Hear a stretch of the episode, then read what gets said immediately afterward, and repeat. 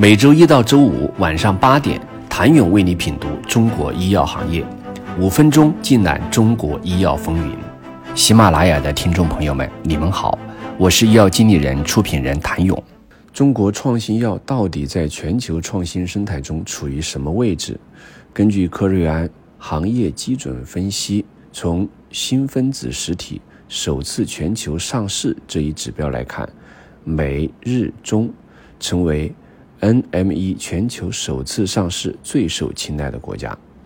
二零二二年全球首次上市，NME 有百分之八十二会选择美日和中国作为首次上市市场。值得一提的是，自二零一七年以后，整个中国的新分子实体上市的数量占比在逐年上升。二零二一年，整个占比达到了全球的百分之二十五。当然，受疫情影响，这一比例在二零二二年有所回落。但相信未来，随着中国创新药进入收获期，该占比还会逐步上升。专利是创新的根基之一，全球创新成果保护不断加强，中国成为全球生物医药专利申请的主力军。科瑞安 CMR。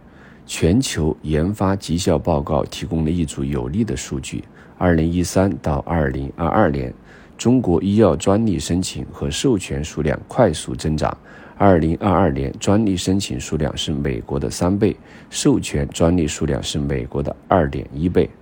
可持续创新需要不断的研发投入，与全球行业基准和头部企业对比，中国研发投入占比。营收比例持续增长，但仍有提升空间。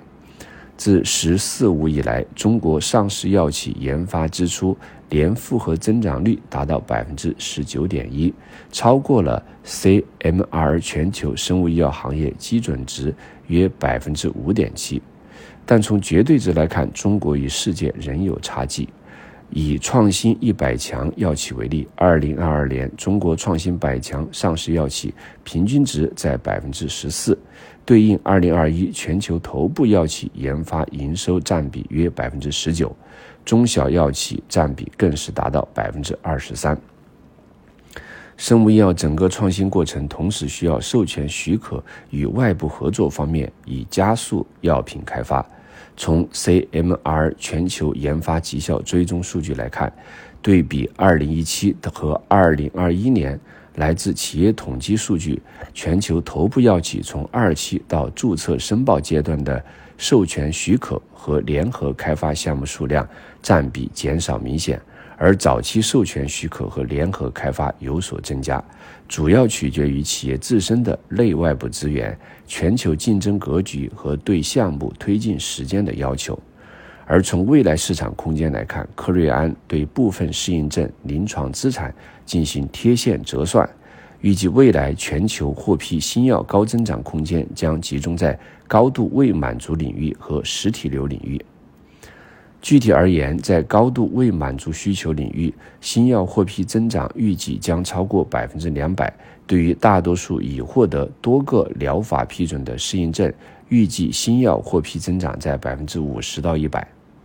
实体瘤有多种靶向疗法正在开发过程中，预计增长达到百分之一百七。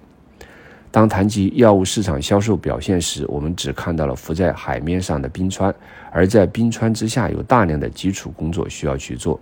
创新药企们需要考虑的是，将商业化、全球化的开发思维贯穿到整个药品开发生命周期，而不仅仅是药品在三期临近上市时才开始考虑商业化。